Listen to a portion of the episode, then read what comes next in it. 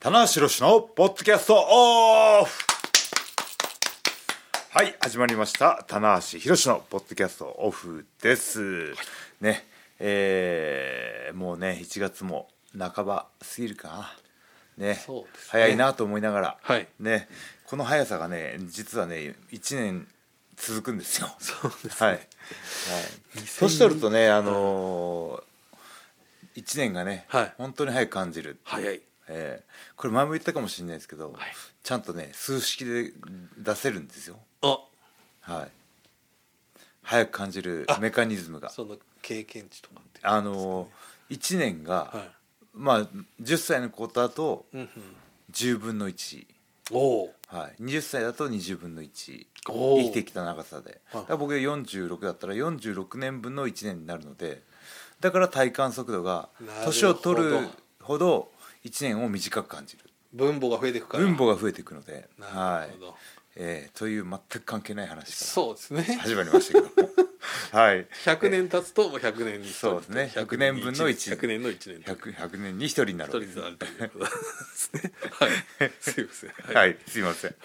はい、えーというわけで今回のメンバーははい100年に一人の逸材だな白人はい真島ですはい、よろしくお願いします。えー前回ですね、はい1月4日の東京ドームの振り返りをやろうということだったんですけども、はいえーメイン2試合と、そうですねえーまあ棚後橋藤さんの試合自分の試合はいしか振り返れなかったので、はいはいえーその他ちょっと気になったはい注目しのカードと、はいえーねね、ちょっと遅くなったんですけど年末年始はいはいはい何してましたかあそうですねという部分とね年末年始にね、はいちょっとね新闘魂三重士と言われた、はいえー棚橋はい中村、はい柴田が、はいえーそれぞれはいあのーねあの動きがあったので、そうですねえーその辺がね面白いなと思ってね、はいはいはいちょっとね、はい今回はそういう内容でいきたいと思います。ありがとうございますはいでドームなんですけども、はいえーまたね全試合振り返ってると、はい2試合ぐらいでまた終わってそうですねはいはいあの2か月ぐらいかかる計算になってしまうので,、はいそうですねはいえーこの選手よかったなっていうのをね格論ではい、いければと思いますはい、どうですか玉井さんいや僕はね、はいえー第ゼロでいいですか、お大ゼロはい、はいはい大岩あいいですね、はい意外なところははいい、あのーね今あのプレデビューというか、はいそういう形で、はいボルチン、ボルチンさんはいはいえー年齢的には20代後半なんですけど、あはいはいレスリングのね、うんうんえー実績世界選手権とかでね、うん活躍してる選手でで日本の生活が長いので、は日本語もねある程度話せて、なるほどはい、フィジカルがすごいんですよは体重がね130キロぐらいあるのかな。いなるほどはいうんうんうんで今ねそれでもあのー道場の他のヤングライオンたちと一緒に練習しておー同じメニューをこなしてなるほどちゃんと一からやってるこれはやっぱりそこを一回くぐり抜けるのとくぐり抜けないでやっぱ大きなねそうですあれがあねりますからねはいうんもうね道場の、あのー練習論になるとまたこれも30分かかっちゃそううんでですすけねどそこはちょっとあの、はいサクッと言っていただければ尺足りない問題、 そうで今すね年はなんとかしいたろいいろとなこう控えてますのでいやーはい前はあのーね不定期連更更新で、はいまあちょっと1時間弱ぐらいでありましたね行ってたはずで、うん毎週更新になったらうん尺が足りない と、これ不思議なもんですねこれねそうですね回数は増えてるのに回数自体は増えてますよ回数とあのーねトータルの時間なんかも圧そうなんです倒的に増えてるのにこれもさっきのね時間の理論とうんそこ関係ないか。関係ない、関は係ないねい、すいません。はいああ道い場やボルチンのね、はいボルチンまだ、えープロレスの練習ももちろん始めてはいるんですけどそんなにねやっぱアマチュアレスリングそうですねベースで来た試合に対して、はいしっかり大岩が、はいうん、プロレスアマチュアレスリングでも対応して、はいでプロレスでも先輩のねはいねキャリアを見してね、はいはいもうねあのー本当に今の藤田はいで大岩はあの二人はね、はい買ってます。い。なるほど。はい。そして中島はあよかった同じあの中学校出身なんではい勝ってます、あありがとうございます、は中島もね面白いんですよねあいつねは中島さんはやっぱこう負けず嫌いといういかねもうね唯一のトンパチなんですよ、はいはいそうですねトンパチはねあの0100なん で跳ねるか跳ねないかはもうねいい時はめちゃくちゃいいんですけどねそうええそうなんですドよーンといくはいえまあ僕はね大岩の体つきとかも好みなんで、えはいなるほどうん、そこにねちょっと未来を感じたかなっていうなるね、うん、これ一一瞬だけいいですかはい藤田選手がはい TMDK 入りしたんですけどああれはどうですかああれはねあのーあのね僕の分析からいくと、はいあのーコロナ禍ならでは、はあはいはいはい、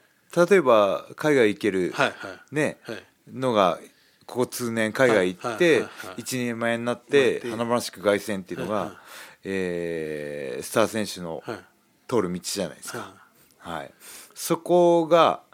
あのーやりにくくなってる場合にもう飛び級でいはいそこのねあのそこに入ってはい鍛えられるっていうのはもう近道なんじゃないかなはとい僕は思うんですよね、新しいですよね新しいです、はいはい海外遠征行かずににねあのーこうなった僕ぐらい珍しいですそうですはい棚橋宏か小橋健太かと言われてますからそう海外遠征なし、 はいなし路線那智路線で、はいえーねあの上り詰めたのかとそうですはいはまあ自分で言っちゃいますけあどそうですねそうです小橋さんもいるから いいかなっていそううねですね先輩が、はいというねのままあなるほどじゃあ大岩選手がよかった、まあオープニングマッチいきなり良かっそうですたねはいあとは本当だったらねもうあの第一試合とかねそうであすねの第ゼロではないところに出たかったはずですけどはいはいもはいはいそうまあでもしっかりはいはいあの新日本プロレスの若手としての、はいあの部分は見せたなと教思って、授をね、うん、とどうですか気になマってジまはすまあさっき前回も言ったんですけど、はいマスタート選手はあこれ取るんやないかっていうはい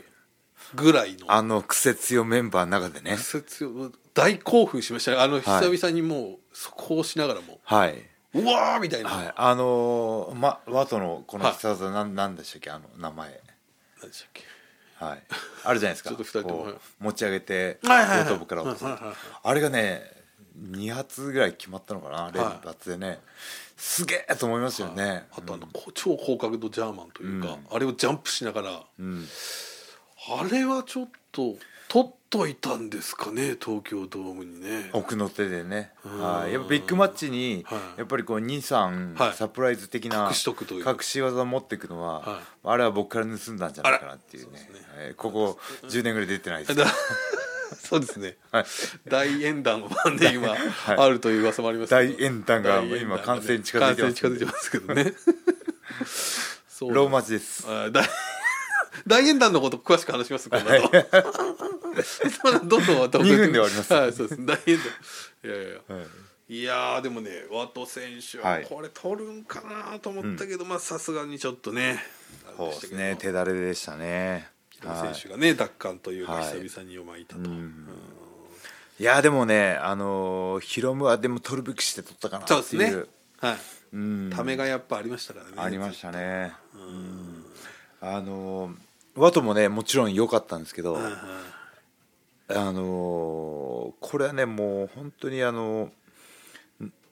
んなかなか後から身につけにくいはい能力というかはいもんなんですけど、圧倒的ない主人公感があるんはいはいはいですよ。そうですねなんだろうねこのはいはいデスペももちろんね中心選手だし、はいはいはい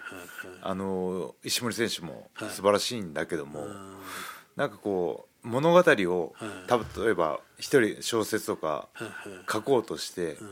主役にそうですね据えたい選手っうんていうのがやっぱりこそうですうね広むになってしまうのかな、そうですね、はい、なんかそのまあパーソナリティであり見た目であり、うんそういった部分がなんかこう物語の中でうん勝手に動き始めてなあくれてそうですね全方位的にはいはい絡ん誰と絡んでも面白そうっていうところがねこれは後天的に身を身につけれない能力なのかもしれないしはいはいそうでんすねうんまあそうですねただまあそこを今後ねワト選手なりそうデスペラー選手とヒューイングはっていい、うねワットなんかコスチューム変えるとか変えないとかあそうですかいうはいはい話も言ってましたね。はい。うんちょっとあのね和田選手はそのまあ多分後輩になるんですけど、はい海野さんとかねはい。成田さんも同世代じゃないですかあの辺がそうですね新世代がねまた新刺激にねなってるのかなっていう、まああと繰り返しになるんですけど、あとやっぱりこう海外へ行ってうん凱旋局ではい、はいはいはい跳ねらなかった悔しい思いが僕ねそうかそうですよ凱旋局同期はいはい選手相手でそうですねで後楽園ホールでうんうん無観客だったんですよそうですねはい、だからね和とこそ僕ねもっと光を浴びてほしいというね、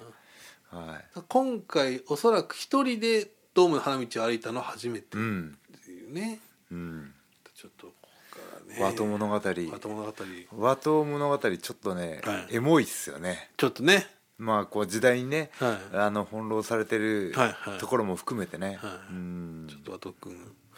頑張あってとほしいはチャットだな声出せるようになったらそうですね「わっ!」つはいこれずっと言ってるや つコロナ禍からうんこ和と君のあの、はい感想は一回も聞いたことないですけどうやるやら ないえー ややるやらないの判断はね、えーはいというでもねやっぱりね棚橋僕とね最近よくあの監視してもらったりとか、はい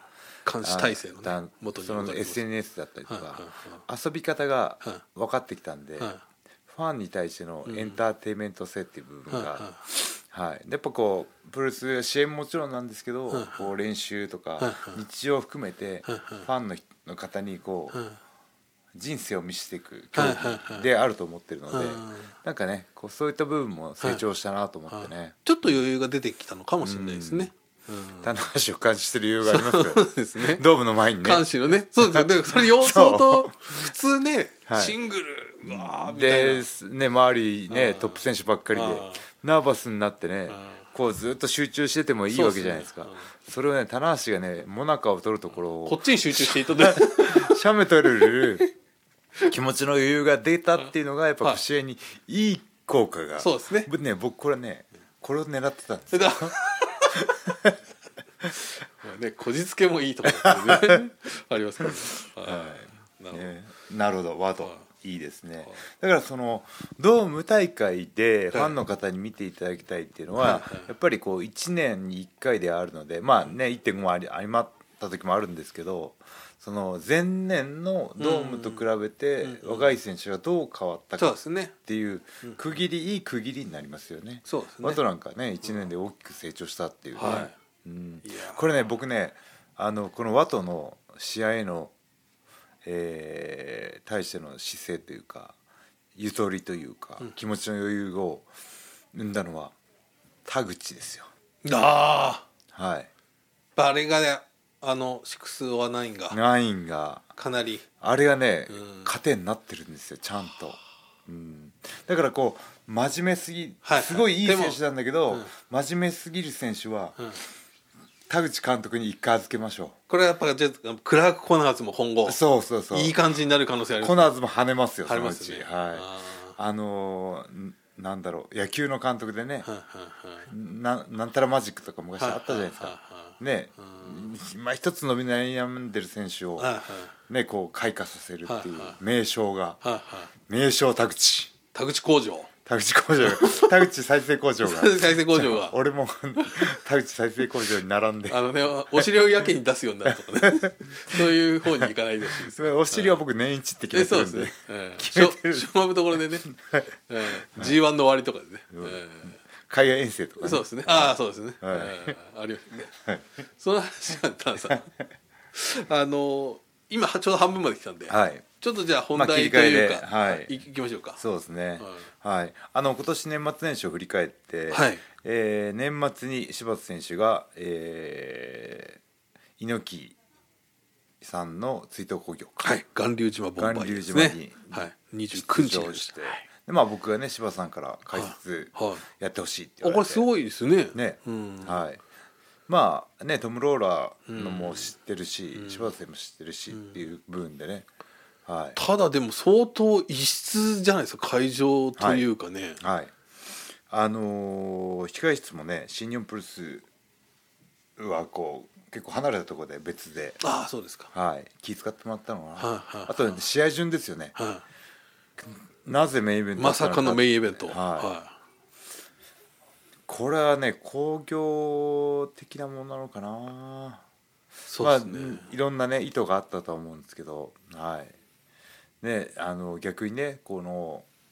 メインでお前ら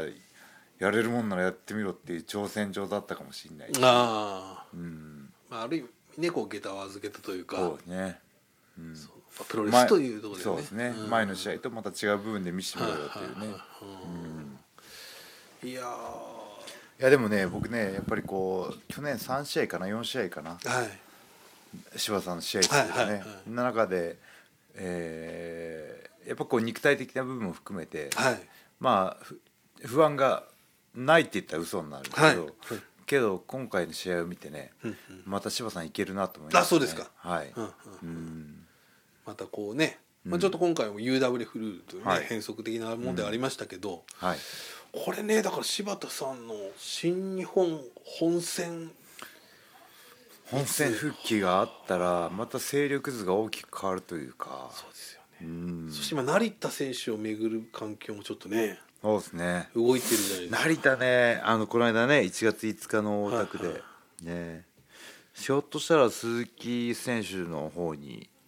なび気持ちがなびいてるのかもしれないこですれねはちょっとね、新たなというか、うんまあ系譜的にはちょっと似たねストロングスタイルというところありますけど、これまたまあでもさっきのね田口さんの話ではないですけど、はいまた鈴木みのるっていう人のそばにいたらこれはまた相当そうです変わっねてくるでしょうし、まあすすまあデスペしかりね、はいなんかこう鈴木さんからこう影響を受けてはい変わった選手多くいいまっぱいすいからますね,、からね。うん誰か僕に影響を受けてないのかあれ なそうですね。 誰にも影響を与えない あとあの大体帰ってくるとね、はいあの逆逆サイドに行くそうとね 標的にされがちっていうねそうですよねええいやもう最近標的にもされなくなってきたん でね標的にちょっと標的にされるとねそうですね、はぜひちょっと標的募集という感じではい今年は標的になるって いうえそう 打ってこいみた打いってこいとなよし打ってこいみたいなねノーガードでいくノーなのね後ろから来ちゃった りとか危ないですよね、はいえーはいというねいやー、はいまあそのじゃあねと、えー柴田さんね柴田さんのね、はい話があって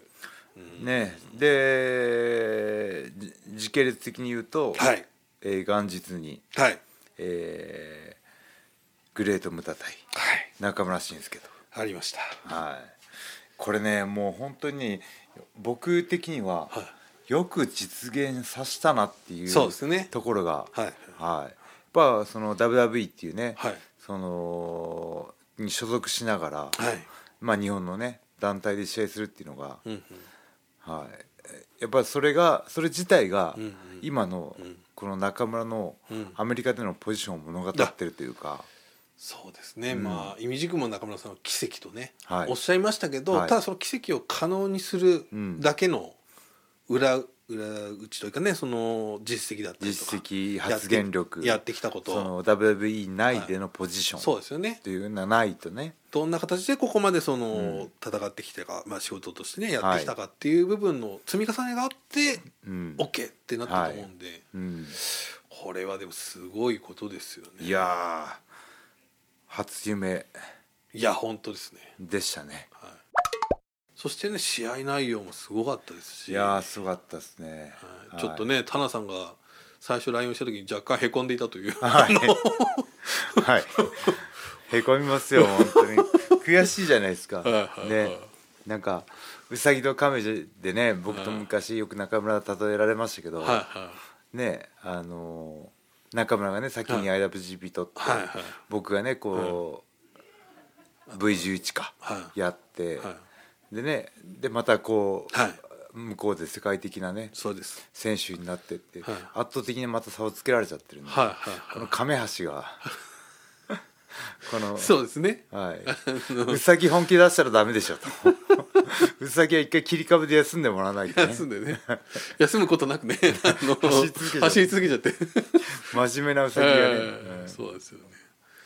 ね、いやーでもちょっとそのはい、ねいやもうね本当ね特筆すべきはね、いあの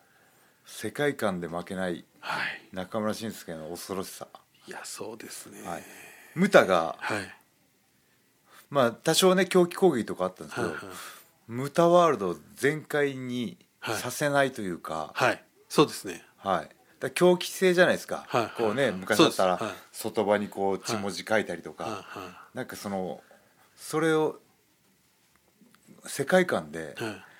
勝っちゃうというか、はいムタを100%ムタの世界にさせなかったというかこれやっぱりムタ選手だけが光って終わるってパターンすごいあるじゃないですか、ムタ選手の試合というのは振り返るとねもうやりたい放題で、はいすムタすごかったなでも今回はやっぱりその、まあ中村さんがすごく引き出したっていう部分もあるでしょうけど、中村さんもはいもう存分に自分をね世界観をね世界観をうん、それがもう真っ向からこう世界観が対立したというね、試合でしたいやー猪木リック・フレア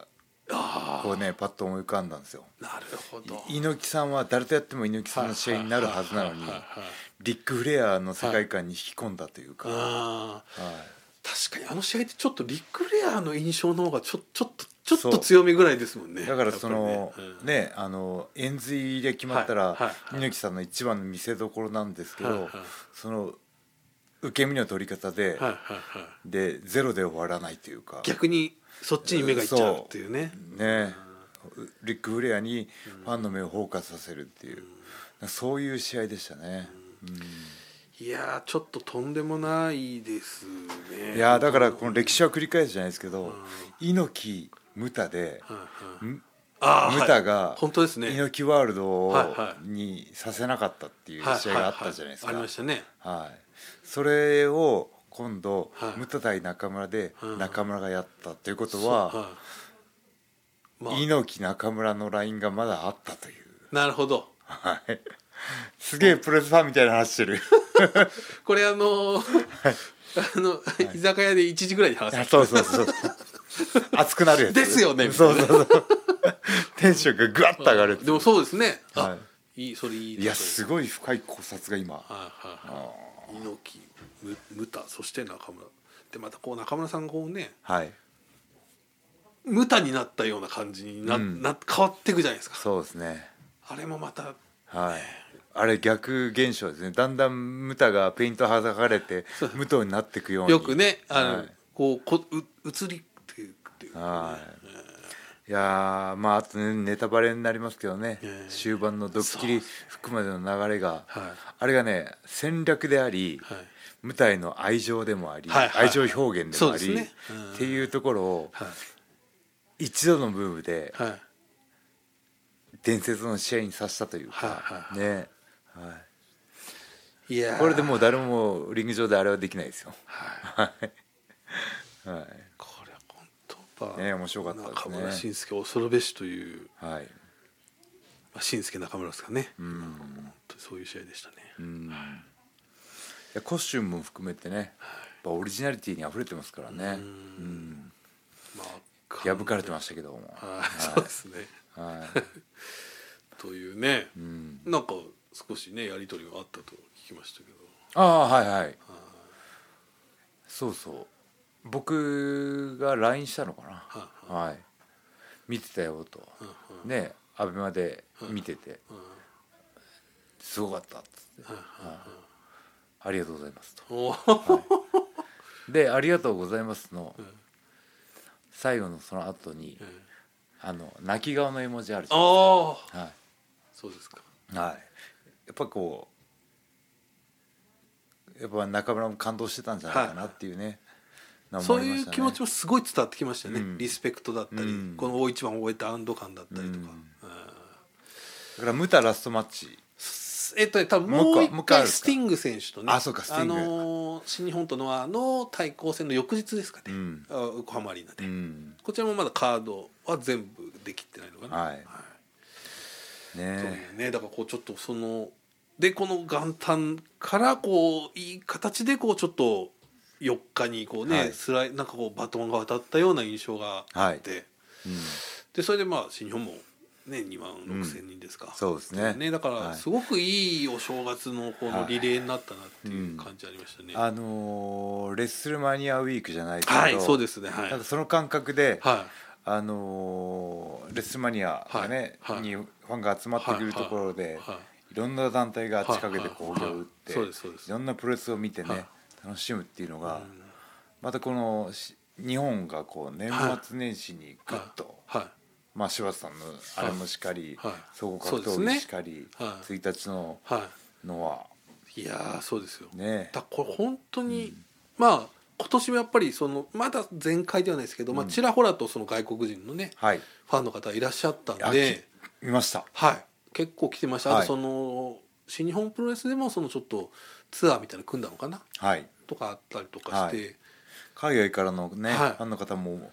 戻ってきてるというかこれを見たら、はいこのねあのー舞台中村と東京ドーム、はいねそのまあ武道館とこれ見たらあー正月行きてえな日本ってね、うんなりますしまたねあのーまたね来年の年末年始がねきっと楽しみになりいやーこ怖いですけどねますよはい 何が起こるのかっていいうね、やあムタがね劇薬というかね、そうですねはいまたでもこれもハードル上がりましたから、うんどうなるんだろうっていうね、はいねいやまあそしてねあのー新東高三重士がはいは活躍したいはい年末年始だったとはい言えるのかなと、そうですねね柴田選手、はいで中村棚橋は そうですよいやいや東京ドーム東京ドームで出たじゃないですかちゃんとね出ました、はいはいまだなんとか入れますよ そうどうですかでもちょっとこのね、はいお二人ともまあその、うん特別な思いがあるはい二人じゃないですかそうです島ね田さんと中村さん、まあ苦しい時期にね、あのまあ信用を託された3人というか、はういん敵対したこともあったし、はい、はい、和解もあったし和解もあったしはい、握手もあったしね、うんはいどうですか今このい